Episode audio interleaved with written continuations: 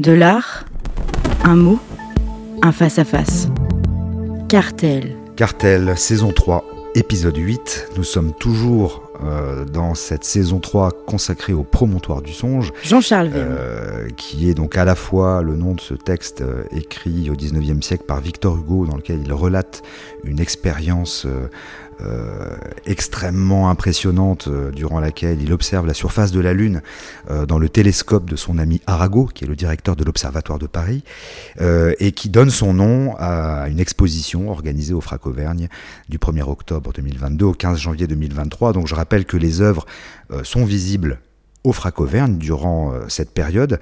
Euh, et il est évidemment recommandé d'aller voir euh, les œuvres dont, je vous parle en vrai, comme on dit, hein, parce que rien ne peut remplacer le regard direct qu'on a sur une œuvre. Absolument rien, et certainement pas l'image rétroéclairée d'un écran qui évidemment perturbe à la fois les couleurs, ne donne pas le format et ne donne absolument aucune idée de ce que peut être la, surface d'une œuvre, qu'il s'agisse d'ailleurs d'une peinture, d'une photographie ou de toute autre chose. Euh, donc je recommande vraiment euh, aux auditeurs de Cartel d'aller euh, d'aller voir les œuvres dans l'exposition s'ils en ont la possibilité. Je rappelle d'ailleurs que le Frac Auvergne est un lieu qui est absolument gratuit. Donc profitez-en et allez-y autant de fois que vous le souhaitez. Alors aujourd'hui, nous allons évoquer donc un des artistes de cette exposition, un artiste néo-maroc en 1979 qui vit à Paris, Mustapha Azeroual. c'est un photographe en tout cas, c'est un artiste qui utilise la photographie euh, et qui, euh, d'un premier abord, peut laisser l'impression euh, d'être quelqu'un totalement investi dans la dimension abstraite de la photographie. c'est parfois vrai, mais en tout cas, pour l'œuvre dont nous allons parler aujourd'hui, il n'en est rien parce que euh, cette grande photographie, euh, qui mesure 1m65 par 1m20, euh, sous couvert d'avoir cette apparence abstraite, n'est absolument pas abstraite puisque c'est une photographie qui mène une entreprise assez utopique, je dirais, puisque son objectif, c'est le cas de le dire, est de montrer la lumière, la lumière à l'état pur.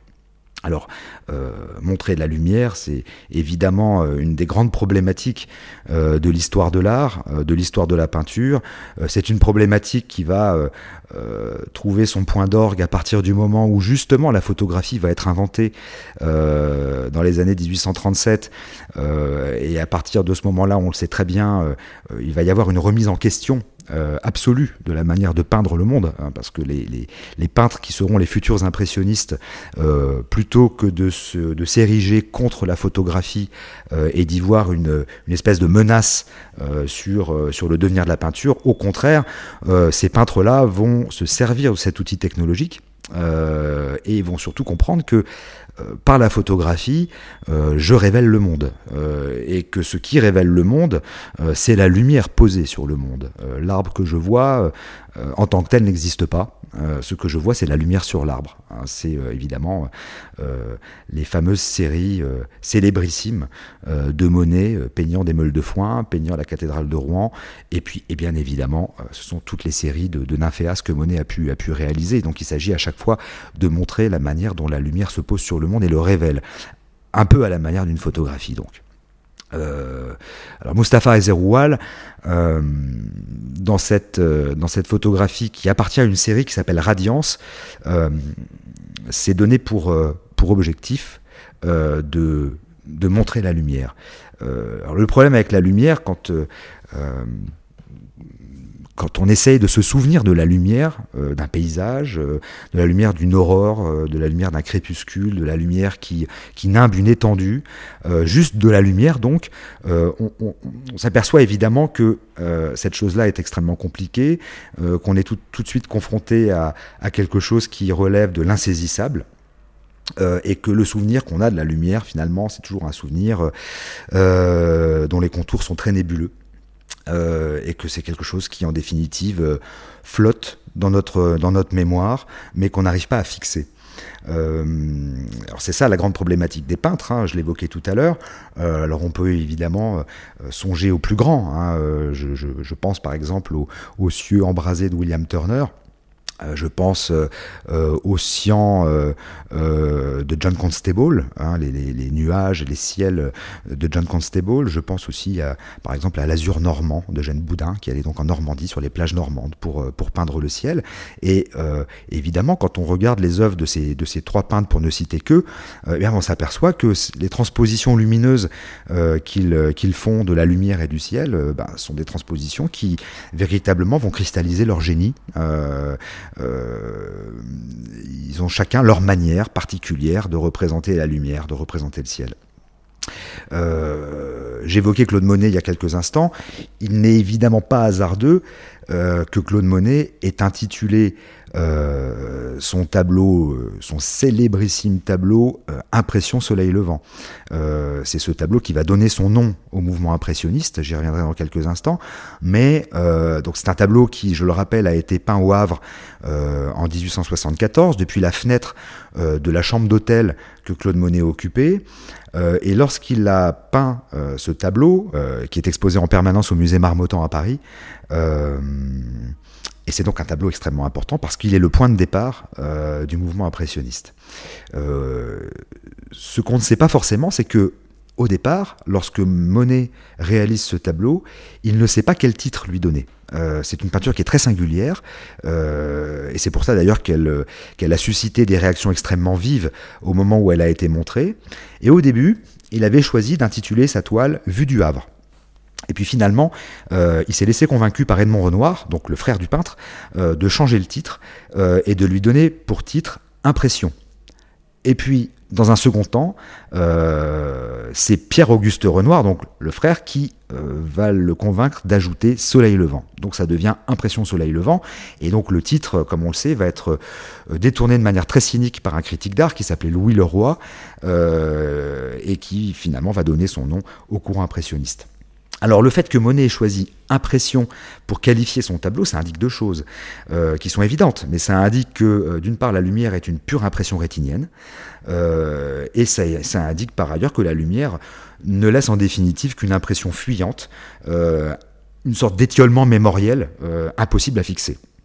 Alors, je reviens maintenant, ou je viens maintenant à Mustapha Azeroual. Ce n'est pas au Havre que Mustapha Azeroual a réalisé la photographie euh, que je vais évoquer, une photographie qui s'appelle Radiance 8, mais c'est dans le Finistère, face à la mer, euh, à différentes heures de la journée. Alors qu'est-ce qu'on voit sur cette photo? On est face à un grand euh, format rectangulaire qui, comme je le disais, fait 1m65 par 1m20. J'arrive devant cette photographie et je vois un moirage euh, je vois euh, une succession de dégradés euh, de couleurs. le bas de la photographie est plutôt dans les violets, dans les, teintes prunes. et puis, très rapidement, mon œil dérive vers des cyans.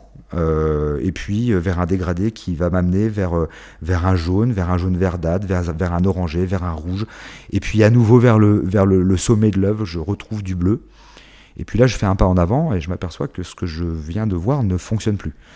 Je m'approche encore un peu et puis euh, ça a encore bougé. Je fais un pas de côté. Et là, les couleurs euh, basculent. Euh, et je comprends que mon déplacement transforme complètement l'œuvre que je suis en train de regarder. C'est une œuvre qui ne se laisse absolument pas appréhender. elle est mouvante.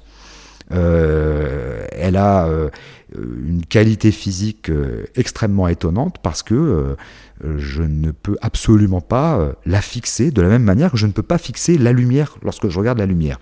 Et cela implique d'ailleurs que si je suis, si nous sommes plusieurs devant cette œuvre, nous ne verrons pas la même œuvre. si je suis un peu plus à gauche, si je suis un peu plus à droite, un peu plus en retrait ou un peu plus en avant, ce ne sont absolument pas les mêmes couleurs. Je vois quelque chose qui, qui s'échappe en permanence. Donc cette œuvre, elle a été euh, photographiée dans le Finistère face à la mer à différentes heures de la journée.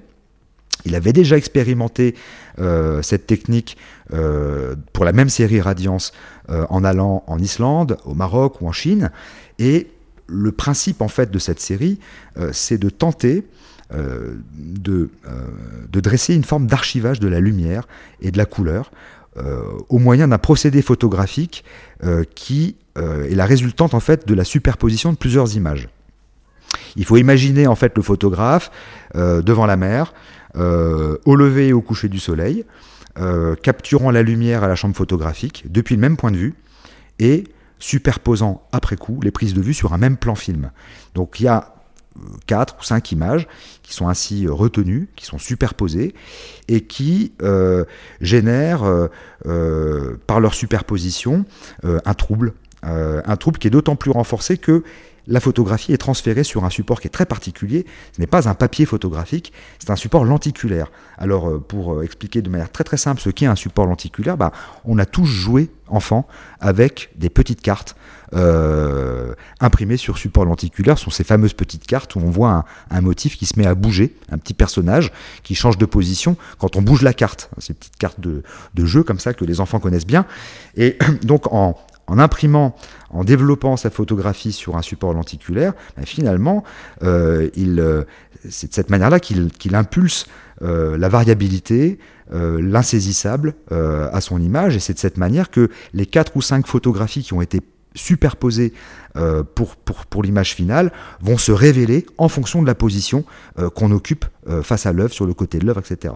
Donc en fait, lorsque je me déplace devant cette œuvre, j'enchaîne euh, littéralement une espèce de lecture lumineuse et finalement euh, j'accède d'une certaine manière au, cycle de la lumière naturelle du matin jusqu'au soir, mais sans jamais être en capacité de la fixer. Donc c'est à la fois un voyage dans l'espace, c'est un voyage dans le temps, dans le temps diurne et crépusculaire du, soleil qui se couche. c'est une photographie qui demeure infixable par le regard.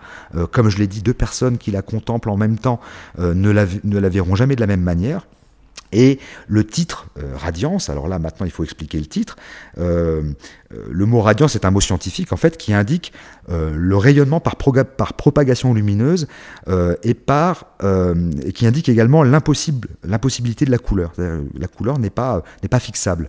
il y a une phrase comme ça de, Camille Mauclerc qui disait en 1904 à propos du violet, euh, qu'il est un faisceau radiant dont le dosage va du mauve le plus pâle au rouge le plus ardent. C'est-à-dire, on, on ne peut pas fixer le violet. Euh, on ne peut pas fixer la couleur de manière générale parce que, euh, bah, tout simplement, c'est toujours une espèce de de, perception qui se situe entre, euh, entre deux extrémités. Euh, et pour le violet, donc ça va du, mauve pâle au rouge ardent. Euh, mais de la même manière, finalement, que lorsque je dis rouge, je ne sais pas combien il y a d'auditeurs qui, qui, écoutent ça, mais il y a autant de rouge que d'auditeurs qui écoutent, évidemment. Donc c'est le caractère à la fois infixable de la couleur et en même temps, c'est l'impasse absolue du langage. Euh, je ne peux pas expliquer par les mots ce qu'est une couleur. Voilà. Euh, et je ne peux pas non plus me souvenir des couleurs que j'ai vues, je ne peux pas me souvenir de la lumière. Donc, Cartel. Radiance 8, qui en réalité euh, s'intitule très exactement Radiance 8 Finistère, c'est une expérience de la couleur et de l'éclat. Par Jean-Charles Verne.